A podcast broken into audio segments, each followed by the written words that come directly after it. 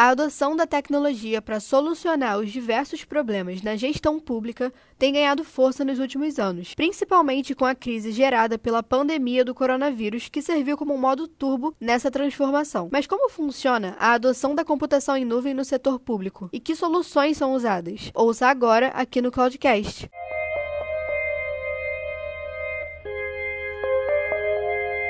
Oi, gente, eu sou a Stephanie e vocês estão escutando o Cloudcast, podcast aqui da IPNET. E aqui a gente traz dicas para melhorar a sua produtividade e a comunicação na sua empresa ou no seu trabalho como estudante e especialista da área. Além disso, a gente também aborda várias novidades e inovações do mercado da tecnologia. E hoje no Cloudcast a gente vai receber o Gustavo de Paula para falar um pouquinho da transformação digital no setor público. Oi, Gustavo, tudo bem? Oi, Stephanie, tudo ótimo e você? Obrigado pelo convite, um prazer participar com você de um Cloudcast. Queria começar perguntando para você como que o setor público foi afetado por essa transformação acelerada que a gente passou devido ao coronavírus. Já existia uma preocupação do, do setor público de modernização e transformação digital. Porém, com, a, com o advento da pandemia, os órgãos, assim como nós, é, tivemos a obrigatoriedade de termos que trabalhar no nosso lar, né, na nossa casa. E do dia para a noite, a gente viu o governo, as entidades públicas, empresas públicas, órgãos, enfim, se desmobilizando uh, de seus escritórios uh, e dando essa estrutura para que os colaboradores pudessem continuar seus trabalhos, o atendimento ao cidadão dentro de casa. A gente, a gente já, já percebia essa movimentação do governo para facilitar, prover essa modernização para seus colaboradores e para o cidadão como um todo, mas não tenha dúvida que a pandemia ela veio como um, um turbo, né? Impulsionou isso em algumas vezes mais. A velocidade da modernização foi implementada dentro do setor setor público brasileiro. E você acredita que as políticas de isolamento que a gente teve durante esse período Covid, né, o lockdown, que em vários momentos incluíram a suspensão dos atendimentos presenciais nos órgãos públicos e a maior familiaridade dos cidadãos com o uso de aplicativos também para realizar essas atividades que antes eram feitas de forma presencial, impulsionaram o setor público a buscar essas novas alternativas? E se sim, o porquê? Então, Stephanie, acredito sim que as políticas de isolamento turbinaram em muito o processo de modernização organização do, dos órgãos públicos. Para para pensar comigo, né? Apesar dos colaboradores dessas empresas, desses órgãos estarem trabalhando de casa, a necessidade de atendimento e serviços do, por parte do cidadão em relação ao serviço público, ela continua a mesma, né? E pela pandemia só aumentou. A gente tem aqui o caso do auxílio emergencial, né? Que é um tipo de serviço ofertado pelo governo que foi criado e desenvolvido de forma 100% digital. A aplicação do cidadão para esse tipo de serviço foi feita de forma 100% digital digital e a forma que se deu para se fazer com que esse serviço se concretizasse e atendesse a população foi através dessas políticas de modernização e transformação digital que foram implementadas aí a toque de caixa pelo governo federal, estadual, municipal em cada uma das suas esferas. Tá? Então, tenho certeza sim que a pandemia foi um fator decisivo e que impulsionou a adoção dessas tecnologias. Realmente, o auxílio emergencial foi completamente remoto. Muita gente teve dificuldade com isso, até porque por mais que a gente esteja hoje mais familiarizado com os aplicativos, a gente não pode acreditar que todo mundo tenha tanta acessibilidade assim, né? A gente vê que isso não é uma coisa tão presente no dia a dia de todas as pessoas. Mas falando um pouco mais sobre as soluções, né, para essa parte mais remota, quais são as soluções que a Google pode oferecer para resolver essas questões hoje? É, nós oferecemos em conjunto para o governo como um todo algumas soluções, tá? Primeiro, aquela para propiciar que o colaborador público ele continue sendo produtivo e entregando seus objetivos, suas metas, independentemente do local onde ele está trabalhando, né? que ele consiga responder um e-mail, que ele consiga é, participar de reuniões, que ele consiga construir documentos, construir conteúdos, colaborar com outras equipes e times para atendimento desse cidadão. Essa solução que eu estou falando é o Workspace, né? o Google Workspace. Ela que mantém o colaborador conectado, independentemente do dispositivo e do local onde ele está trabalhando, 100% disponível e capaz de endereçar qualquer problema, qualquer solução do teu dia a dia de trabalho. Uma outra solução que que, aí é um,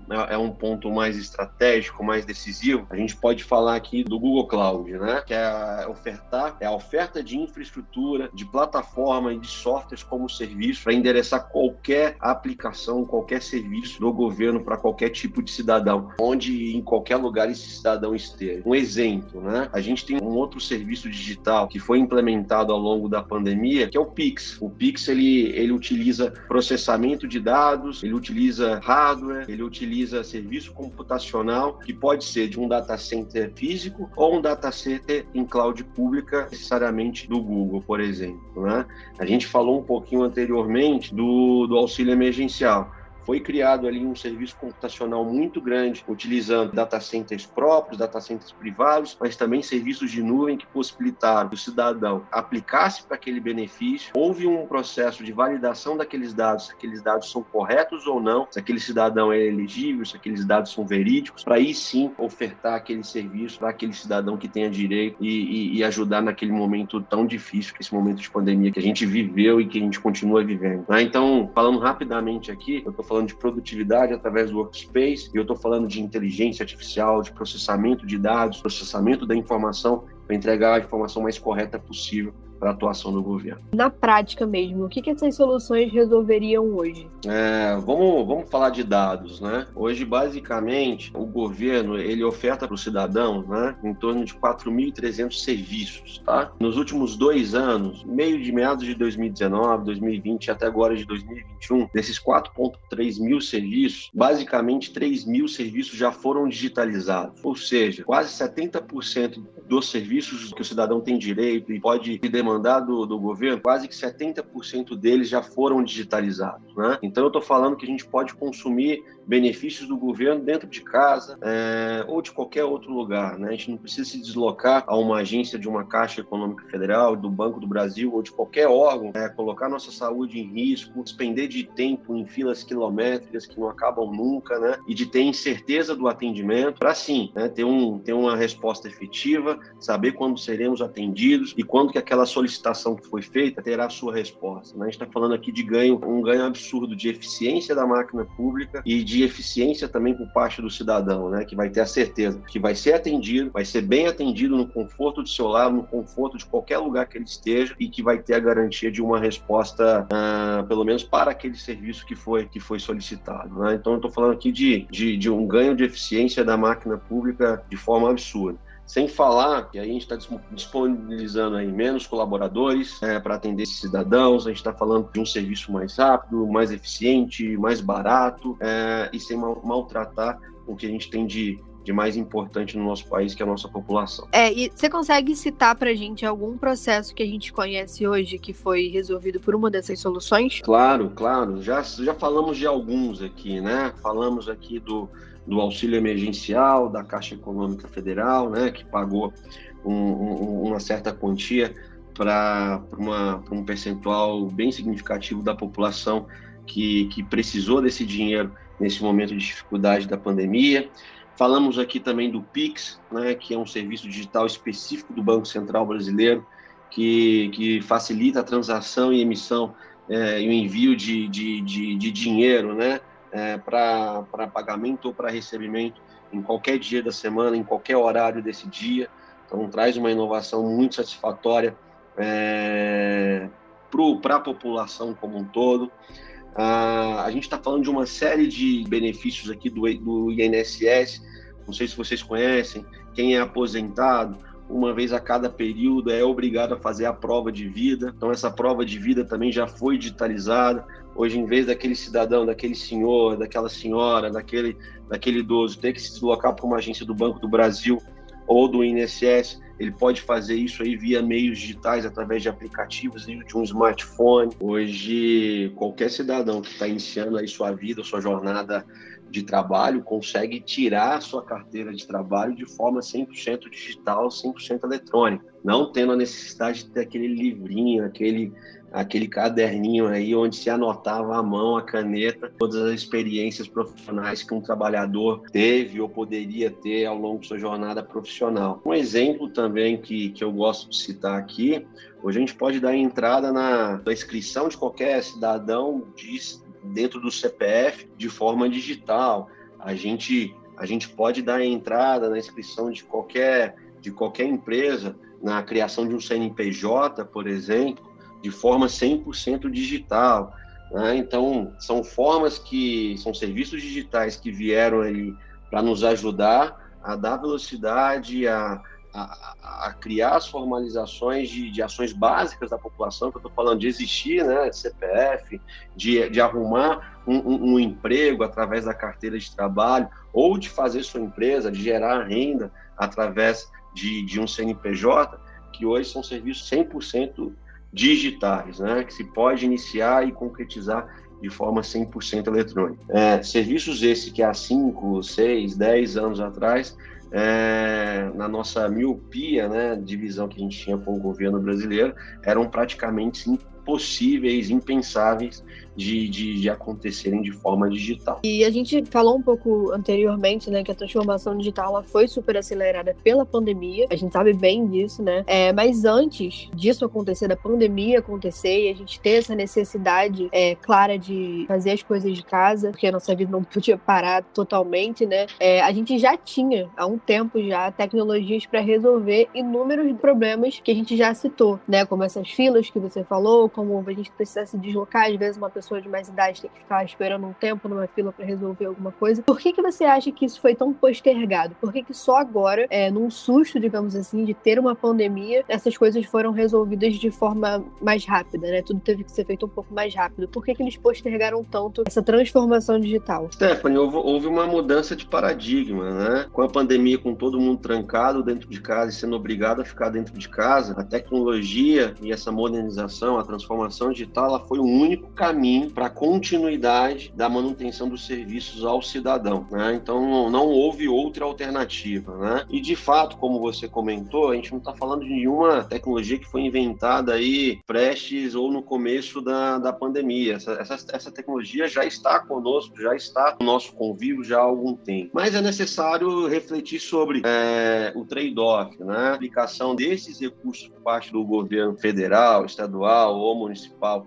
para inovação de sua estrutura ou para atendimento de uma necessidade básica, né? E querendo ou não, o, o, a estrutura que o governo já possui e tinha até então era, é, era suficiente, eficiente não, mas era suficiente para prestar o atendimento ao cidadão na, naquele período, né? no período tradicional, vamos dizer assim, sem pandemia. Era suficiente, né? Se, se fazia um bom atendimento ou se, se atendia da melhor forma possível é uma outra discussão mas conseguia fazer esse atendimento uh, de uma forma tradicional. Né? O que aconteceu é que do dia para a noite nós fomos obrigados a, a, nos trancar dentro de casa. Alguns órgãos que já tinham implementado, já tinha começado essa jornada de transformação, teve, teve uma jornada muito mais tranquila, muito mais eficiente, e outros que não haviam iniciado ainda essa jornada tiveram que fazer isso de uma forma mais abrupta, né? Sendo necessário mais investimentos, sendo necessário mais esforços para implementar esses serviços digitais. Dando um exemplo aqui, né? Eu conheço algumas secretarias de educação que já haviam implementando há alguns anos atrás as matrículas de forma 100% online. Então não havia necessidade da mãe ou do aluno se, se, se deslocar até, até uma escola para fazer o pleito ou é, a realização de sua matrícula. Né? Todo esse processo já era feito de forma online. Essas secretarias, por exemplo, eu consigo aqui citar a Secretaria do Estado de Goiás, já tem esse processo automatizado há uns 3, 4 anos. Né? Agora, outras que não tinham implementado esse processo sofreram bastante agora, no ano de 2020, 2021, para trazer esses alunos para dentro da escola, seja ela presencialmente ou seja ela remotamente. Né? Tanto que a gente vê aí falando da evasão escolar, tem batido recordes históricos no nosso país, principalmente agora no início de 2021. Né? Então, felizmente, a gente tem um trade-off muito grande no nosso país de investimento em tecnologia, de investimento em, modernização e transformação digital versus os recursos que são impregnados e investidos para manutenção dos serviços essenciais para a população. Sim, eu, eu acho que é legal a gente trazer esse panorama também, porque muitas vezes a gente vê o setor público é, como um pouco diferente de outros segmentos, né, digamos assim, porque a gente viu que vários segmentos por causa da pandemia, é, mesmo a gente já tendo a tecnologia em nuvem há muito tempo, tiveram que fazer essa migração super rápida para poder resolver os problemas e às vezes a gente não vê isso muito no setor público, né? Parece que é uma coisa separada e que tem problemas diferentes, mas é legal a gente trazer esse panorama para mostrar que realmente é um segmento como os outros, né? Também tem às vezes essa essa dificuldade de implementação por serem muitos dados, mas a gente consegue hoje com as tecnologias da Google também garantir que essa migração, digamos assim, não seja problemática, né, com que eles não sofram durante esse período. Tem um dado super legal aqui. No final do primeiro semestre de 2020, Nós aqui, eu acho que é, não é um dado que é público, mas eu faço questão aqui de falar com vocês nós aqui movemos para a nuvem cerca de um milhão de usuários que usavam suas ferramentas de e-mail, de colaboração, de reunião, comunicação unificada, dos modelos tradicionais on-premise, né, que utilizam os, os, os, servidores físicos aí dos, seus, dos seus órgãos ou das suas empresas é, para trabalhar. Até o final de junho de 2020, a gente migrou quase um milhão de usuários a toque de caixa aqui para o modelo de nuvem, né, utilizando a ferramenta do Workspace do Google. Então, assim, é, foi legal? Foi legal mas foi feito muito às pressas, né? Aqui o nosso time passou dias e dias, semanas, semanas sem dormir, sem poder descansar, porque a gente tinha aí uma, uma necessidade no mercado como um todo, seja ele de empresas privadas, seja ela de empresas públicas ou alguns públicos, para fazer com que essas migrações acontecessem em tempo recorde, para que os serviços não parassem, né? Seja ele para os clientes das empresas privadas ou seja para o cidadão como um todo. Né? Então, assim, é, é, um resultado legal, é, é um índice muito bacana que a gente tem que comemorar, mas poderia ter sido feito antes, né? Essas migrações poderiam ter sido planejadas, né? Poderiam ter sido feitas com o tempo correto, para não haver nenhuma crise de ah, o usuário, ah, eu não sei usar a aplicação A, B, C ou D, ou ah, numa migração perda ou a usabilidade da melhor forma possível para o usuário, né? Mas é um dado que é muito importante que mostra que não só empresas privadas, mas órgãos públicos aceleraram muito o processo de migração para soluções de nuvem, principalmente para o Workspace no início da pandemia. E é com muito orgulho que a gente participou aí da, da migração de quase um milhão de usuários só nesse período. Muita gente, né? Muita é, gente. Como que você acredita que a IPNET hoje pode ajudar esse setor público a crescer com a computação em nuvem? Podemos ajudar de algumas formas, tá? E estamos prontos para isso, tá, Esther? Primeiro, né, vamos começar ali para o cliente com uma maturidade tecno tecnológica um pouquinho menor que está no começo dessa jornada de transformação digital. Esses órgãos, essas empresas públicas que possuem seus dados 100% dentro de casa, em servidores defasados, em servidores que não tenham as políticas de segurança necessárias, que precisam é, de investimentos para atualização, e para manutenção desses dados e serviços, é, vamos considerar a nuvem como uma alternativa, pessoal. É, nós aqui da IPNET, nós aqui do Google no Brasil, a gente tem toda a estrutura para fazer essa movimentação e essa adoção de serviços em nuvem da forma mais tranquila e segura possível. E eu convido vocês para a gente fazer conta, né? É, o que, que vale a pena? Se vale a pena a gente, de fato, correr esses riscos e continuar com a estrutura um pouquinho defasada como a gente está hoje, ou contratar um data center novo, com, com um serviço de última geração, ou a gente fazer esse investimento em levar esses serviços e, aplicações para a nuvem. Segundo ponto, a gente consegue fazer com que os objetivos do governo e o atendimento do cidadão, com o advento da nuvem, né, com a implementação da nuvem e suas, e suas características e suas qualidades, a gente consegue fazer com que esses, esses serviços e esse atendimento aconteça de uma forma muito mais fácil, vamos dizer assim, tá? de uma forma muito menos trabalhosa e muito mais eficiente. A gente consegue atender um cidadão de uma forma muito mais rápida, a gente já consegue atender um, um processo judiciário, por exemplo, uma audiência pública, enfim, um julgamento, de uma forma muito mais barata e muito mais rápida. A gente consegue diminuir essas filas que são comentadas e reclamadas por todo o Brasil, seja um estado com mais recursos ou menos recursos. A gente consegue trazer eficiência e, e diminuir o dispêndio né, de energia e de força que o, que o Estado tem para entregar esses serviços e, e atendimento ao cidadão. Né? Então, a gente está falando aqui de trazer inteligência, de trazer a, a, informação que realmente o órgão necessita para tomada de decisão, trazer aqui todos os embasamentos possíveis para que o, o, governo brasileiro, em qualquer uma dessas esferas, mo se mova né, no caminho correto e atender o cidadão do jeito que ele merece, do jeito que ele precisa, utilizando um menor número de recursos públicos possível. Né? Então, essa é a grande chave aí do setor público, né? que com a nuvem, com a inteligência artificial, com o processamento e capacidade de geração e processamento de dados que a nuvem possui, a gente tem certeza que a gente consegue direcionar o governo brasileiro em cada uma das suas esferas para atender o seu cidadão da melhor forma possível e com dispêndio de menor recurso possível. E essa é a nossa grande missão, tá, Stephanie? Quando a gente se propôs a atender o, o segmento público brasileiro, essa é a nossa grande missão: aliar a tecnologia, aliar o conhecimento, alinhar eh, as ações que passam a ser cada vez mais estratégicas da tecnologia para o setor público atender cada vez melhor o cidadão e fazer a diferença cada vez mais na vida do brasileiro com o menor dispêndio de recursos possível, tá? Então, é, é uma missão árdua, é uma missão dura, mas é uma missão extremamente prazerosa que, que, que aos poucos a gente vai capacitando, vai, vai trazendo gestores públicos aqui para essa ideia, para essa jornada, e, e a gente vai vendo esse reflexo aí no nosso no nosso povo brasileiro. Com certeza. Bom, então é isso. Gustavo, muito obrigada por ter topado participar do nosso Cloudcast.